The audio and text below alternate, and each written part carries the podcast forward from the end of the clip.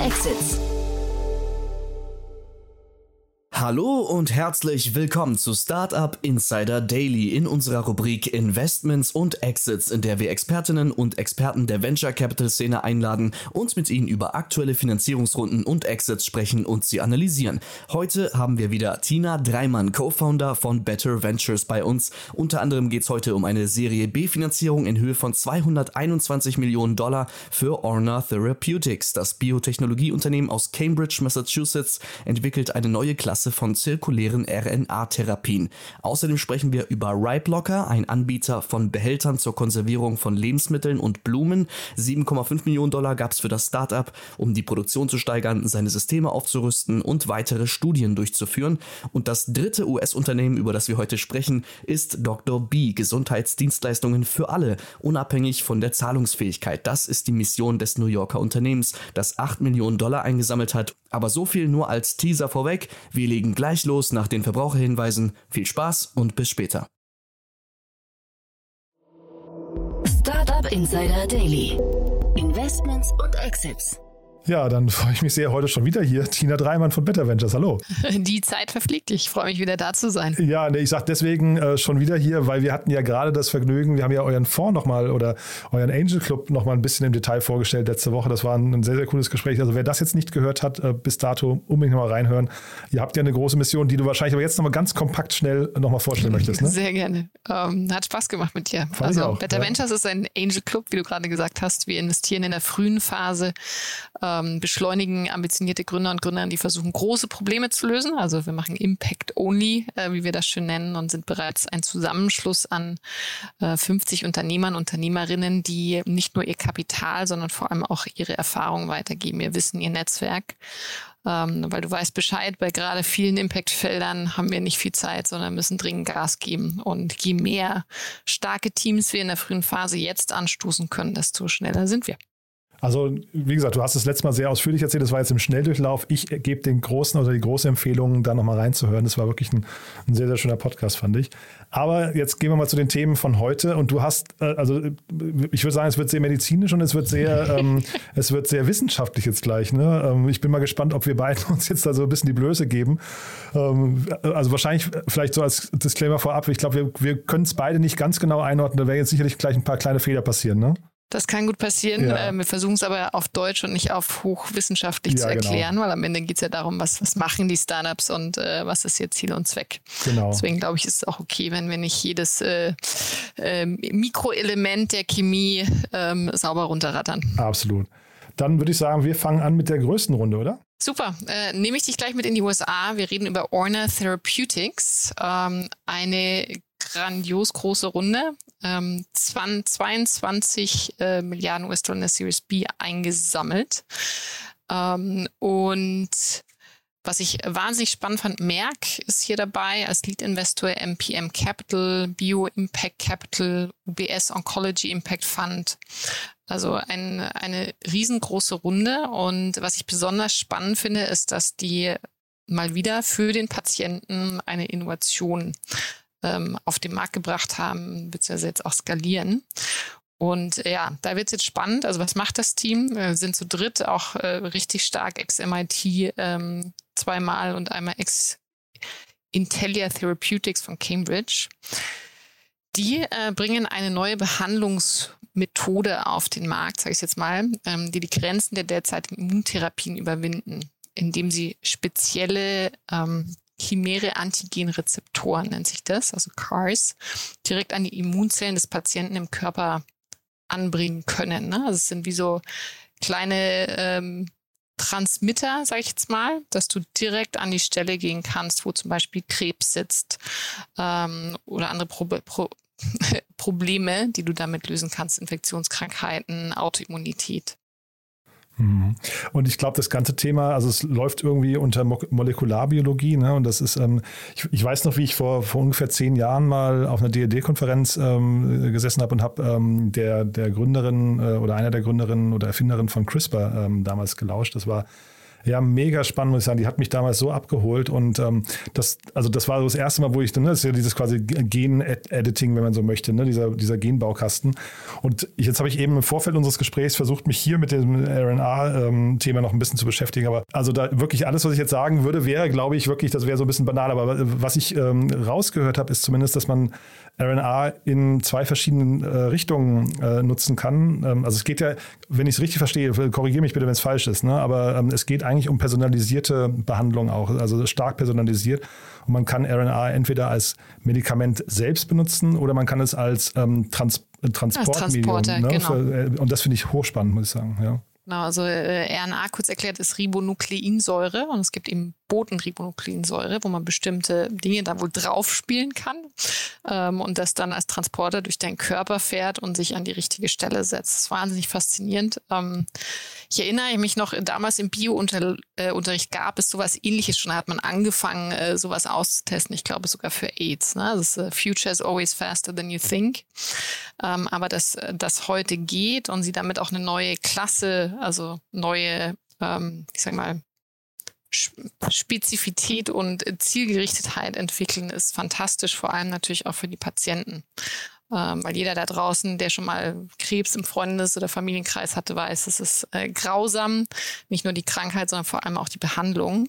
Und je spezifischer ähm, die Medikamente da ansetzen, desto besser natürlich. Und das war jetzt irgendwie, also ich meine, man weiß natürlich jetzt nicht, wie lange der Zeithorizont oder die Entwicklungszeit noch sein wird. Ne? Also CRISPR, wie gesagt, ist ja auch schon zehn Jahre her und man, man nimmt das natürlich als normalsterblich auch nicht so richtig wahr, aber die Wissenschaftler, die ich jetzt gerade in verschiedenen Videos gesehen habe, die haben alle gesagt, irgendwann wird Krebs dadurch aus, ausgerottet werden. Und das fand ich jetzt irgendwie erstmal eine, eine, sehr, sehr starke Aussage. Positive Nachricht. Ja, who knows, ne? Also, aber das fand ich jetzt, die, die müssen ja, ich meine, da geht es um Forschungsgelder, die müssen sowas auch sagen, aber mhm. sieht man ja jetzt an der Rundengröße auch, aber ich fand es schon mal sehr spannend. Ja. ja, und sie machen bereits wohl 15 Millionen äh, US-Dollar Umsatz. Ne? Also das heißt, äh, da wird schon kräftig verkauft und geheilt, hoffentlich. Und das Merk in so eine Runde reingeht, in so einer Größenordnung, das zeigt ja auch schon ein gewisses Vertrauen in diesen ganzen, nehmen wir es mal Wirtschaftszweig, ne? Absolut. Zu CRISPR ganz kurz noch, das muss ich echt noch erwähnen, das ähm, ist vielen gar nicht so bekannt. Eine der beiden Entdeckerinnen, und ich glaube, das war die, die ich gesehen habe, äh, von CRISPR, kommt ja sogar aus Berlin. Ne? Die, die hat an der Charité geforscht, ähm, ist eine Französin, glaube ich eigentlich, aber ähm, hat einen ähm, Medizinnobelpreis bekommen äh, dafür und ist aber eben an der Charité. Das ist also wirklich sehr, sehr spannend. Können wir stolz drauf sein. Ja, also das weiß ich schon wieder nicht, aber ich fand es eine nette Side-Note irgendwie. Ne? Genau, äh, spannende, äh, spannendes Fun Fact. Einer der Gründer, der Daniel Anderson, ist auch immer noch oder wieder als Professor tätig. Das ist, das ist, hochwissenschaftlich und genau solche Themen stelle ich mir auch als äh, Zukunft der deutschen Wirtschaft vor. Ähm, mhm. Nämlich noch mehr Ausgründungen aus der Wissenschaft äh, mit den passenden Leuten. Total, total. Also ich bin hier sehr gespannt, wie das weitergeht. Es klingt wirklich großartig, aber das ist natürlich jetzt echt so, also zumindest mein laienhafter Blick darauf. Ähm, aber kann ich auch jedem nur mal die, die Empfehlung geben, sich da mal so ein, zwei Vorträge anzugucken. Gibt so ein paar Podiumsdiskussionen, wo das ganz cool erklärt wird. Ähm, fand, ich, fand ich spannend, ja. Ähm, genau. Honor Therapeutics. Viel spannender äh, und innovativer, sage ich jetzt mal, als das nächste Health-Thema. ähm, warum habe ich das auch aufgewählt? Weil ich es insgesamt sehr interessant fand, äh, wie sich das äh, Funding von Health Investments entwickelt hat ne? oder von Health Startups. Und äh, es gibt einen McKinsey-Report, der sagt, dass äh, in den letzten, äh, ich glaube, Versus vor sieben Jahren haben sich die Investments von Private Equity und Risikokapitalgebern verdoppelt. Nee, doch verdoppelt. Also versus vor sieben Jahren, äh, zum Beispiel in Health IT sogar verdreifacht. Und ähm, gleichzeitig gibt es auch einen tollen Report vom Global Impact Investing ähm, Network, dass hier auch die, der Wunsch zunimmt. Ne? Also ich sage mal von High Network Individuals die richtigen Themen zu unterstützen. Und natürlich Heilung und Gesundheit ist definitiv ein großes Impact-Feld, das immer wieder Brownie Points in den Herzen gewinnt. Äh, durch Corona sogar jetzt nochmal vermehrt. Und trotzdem das Thema jetzt hier, äh, also ich, ne, wir haben noch gar nicht gesagt, worum es geht, ne, aber ich bin beim Innovationsgrad so ein bisschen, ähm, mal so ein kleines Fragezeichen dran. Der ist äh, nicht so groß, würde ich jetzt mal sagen. Ähm, es geht tatsächlich um Telemedizin. Ähm, also es äh, drängen weitere Telemedizinanbieter in den Markt und ich äh, gerade deshalb fand ich spannend, weil es zeigt, da ist noch Platz für weitere Spieler. Ähm, wir liegen mit der Digitalisierung äh, der Ärzte und der Behandlung noch ganz am Anfang und da ist Platz für viele. Ähm, und natürlich ist die große Frage, warum wurde tada Dr. B ähm, finanziert mit gleich äh, 8 Millionen US-Dollar in der Seed. Ähm, meine Hypothese ist, weil ein starker Gründer drin ist und noch der Markt groß genug. Ist der so stark? Das habe ich jetzt gar nicht äh, äh verifiziert, ja. Na, ähm, Cyrus Massoum, der CEO ist ex-ZocDoc, also Ach hat ja, bereits äh, Gründererfahrung, Serial Entrepreneur, kommt aus Wharton, also sehr unternehmerisch und datenbasiert ähm, und Columbia. Also hat sicherlich eine gute Schmiede durchlaufen, um was äh, Starkes auf die Beine zu stellen und bestimmt auch die richtigen Kontakte, ähm, um sich gute Investoren an Land zu holen. Das zeigt auch die, die Liste, die wir hier dabei haben. Ne? Also ZocDoc habe ich jetzt gerade mal noch schnell nachgeschlagen, 375 Millionen Funding äh, insgesamt bekommen. Also das spricht schon für sich. Die, die kennt man auch äh, tatsächlich ne, schon lange.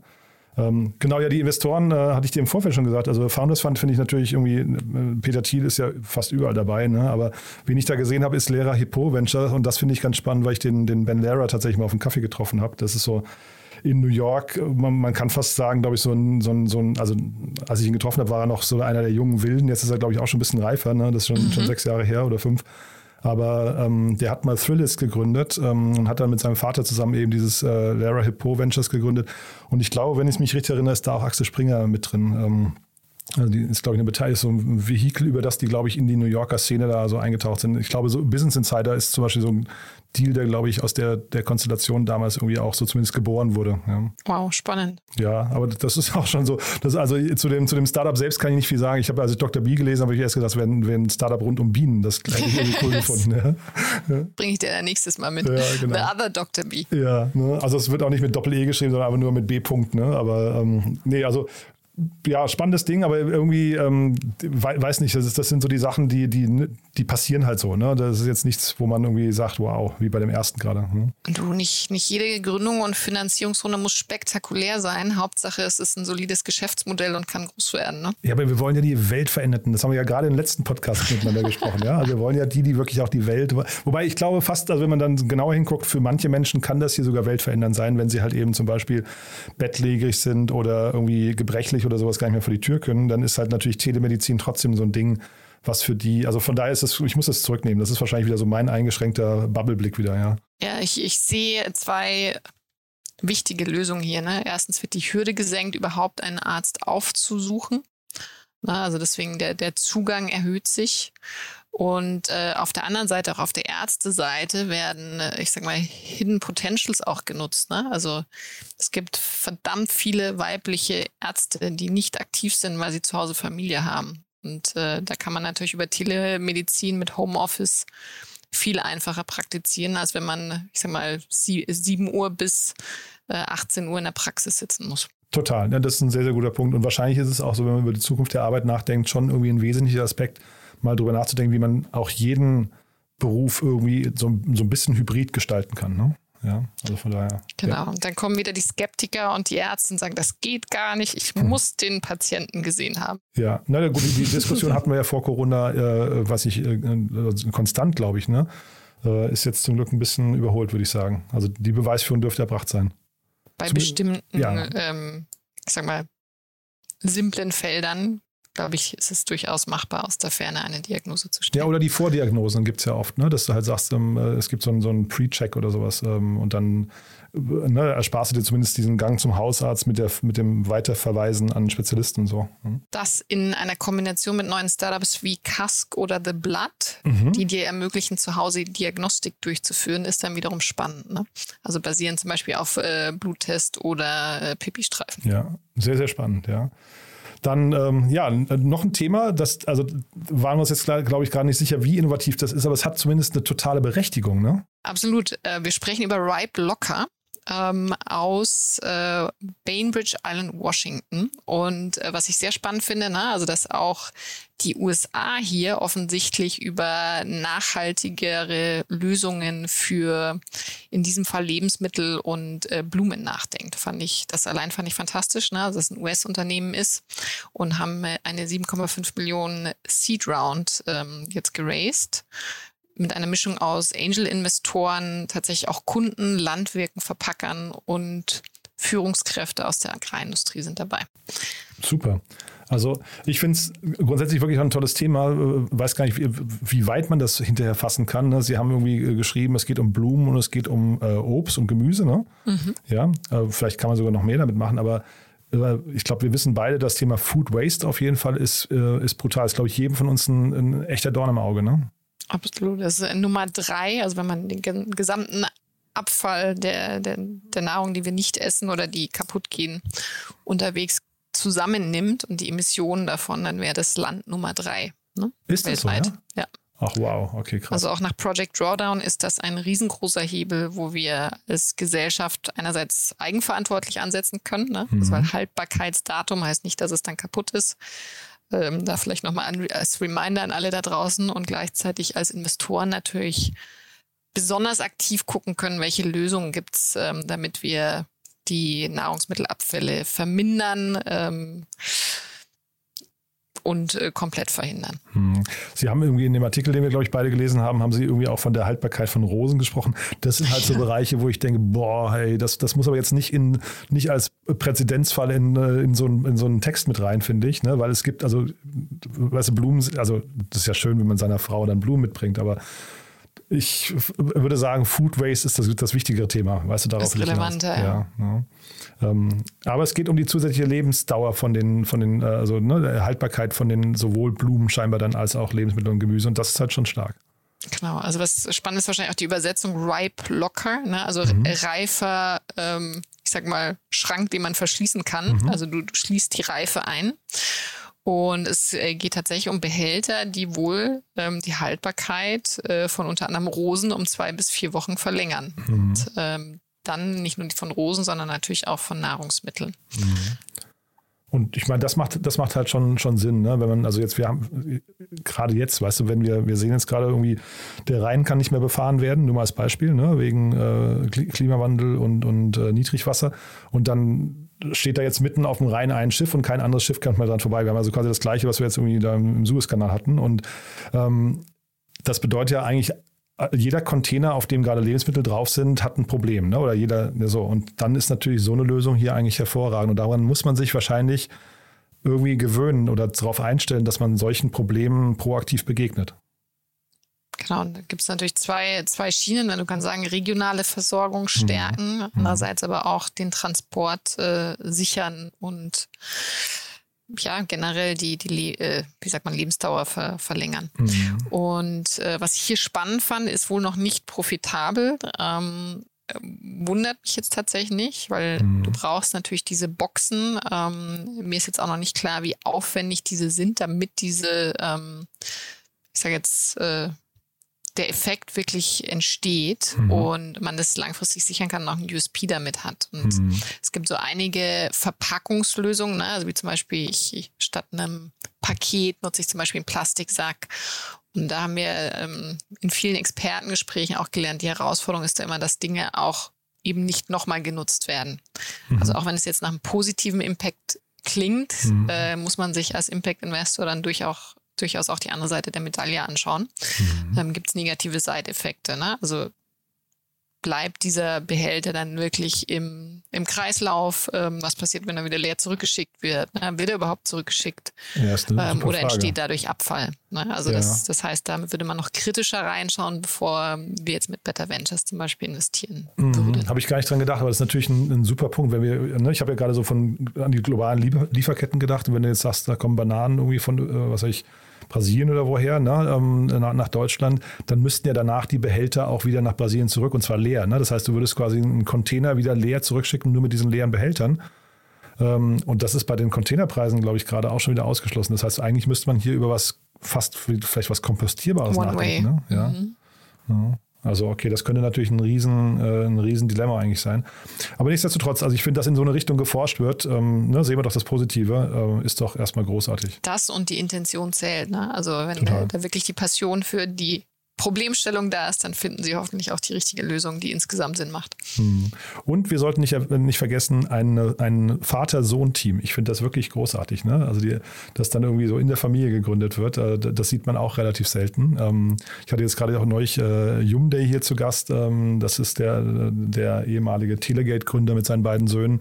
Äh, oder jetzt hier auch, ich finde das, also ich kann, mir das irgendwie schwer vorstellen, dass das nicht ab und zu mal knallt, aber ähm, ja, ich finde das eine, eine, schöne, schöne Sache, muss ich sagen. Ja, die, die Vertrauensbasis zumindest da und man kann mhm. sich schlecht trennen. Ne? Familie ist Familie. Ja. Ähm, was ich toll an diesen Kombis finde, ist natürlich, dass äh, die kennen sich in- und auswendig. Ne? Also mhm. das heißt, da ist zumindest kein Risiko, dass es dann irgendwann knallt, weil man sich noch nicht kennt. Mhm. Ähm, und der zweite Punkt ist, dass sie Altersdiversität im Team haben. Ah, stimmt, ja. Ne? Mhm. Also das, das stärkt wiederum jede Art von Diversität, äh, die ein Gründerteam mitbringt, äh, macht sie stärker. Mhm. Und dann hast du halt den äh, Jungspund und Hustler und mhm. dann die Erfahrung mit dabei und vielleicht den reflektierteren. Oder vielleicht mhm. ist es auch genau umgekehrt und man knüpft es jetzt gar nicht an die, ähm, an die Altersklasse, sondern eher an die Persönlichkeiten.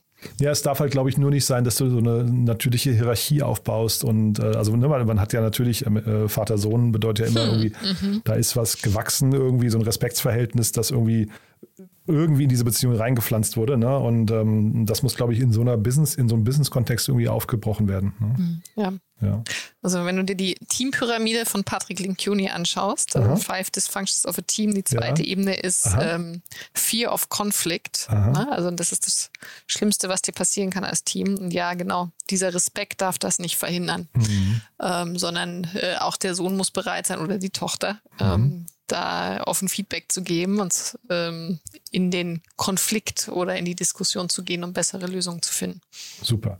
Und bessere Lösungen, wer bessere Lösungen hat, dann vielleicht noch als Schlusssatz, der darf sich bei euch melden. Ne? Ähm, aber hallo. Aber hallo, von den Runden her, das war jetzt, glaube ich, äh, alles schon ein Tick zu weit für euch, ne? Oder was würdest du sagen? Oder würdet ihr euch dann auch wohlfühlen? Ähm, sehr große Runden. Ne? Also wir sind auch mhm. öfters mal bei Seed dabei, ähm, würde jetzt aber eher sagen, das äh, hält sich noch im Rahmen von äh, maximal drei bis fünf Millionen, mhm. äh, wenn wir starke Co-Investoren haben. Aber mhm. das ist dann schon eher Late Stage für uns. Mhm. Also wir haben uns bewusst auf die frühe Phase konzentriert, weil da auch die Angels mit ihrem Wissen den größten Unterschied machen ähm, und euch in der frühen Phase helfen. Ja, und das an der Stelle immer nochmal der Hinweis, wer sich eure Angel mal angucken will, die habt ihr wirklich toll aufgelistet. Das ist ein sehr, sehr imposantes Netzwerk auf eurer Seite. Ähm, kann ich jedem nur empfehlen, mal einen kurzen Blick drauf zu werfen. Sind tolle Namen dabei. Und es macht Spaß, mit ihnen zusammenzuarbeiten. Ja, und mit dir hat es auch großen Spaß gemacht, Tina, wie immer. Ne? Danke. Ja, selbst in der, in der höheren Taktfrequenz war es ein äh, super nettes Gespräch, finde ich. Und ja, dann freue ich mich einfach aufs nächste Mal. Dito, genieß die Sonne, mach's gut, ciao. Startup Insider Daily, Investments und Exits. Der tägliche Dialog mit Experten aus der VC-Szene. Das waren Jan Thomas und Tina Dreimann, Co-Founder von Better Ventures, im Gespräch unter anderem über die Finanzierungen von Orna Therapeutics, Rightblocker und Dr. B. Und das war's mit Investments und Exits. Ich wünsche euch einen angenehmen Resttag und hoffe, wir hören uns beim nächsten Mal wieder. Bis dahin, ciao.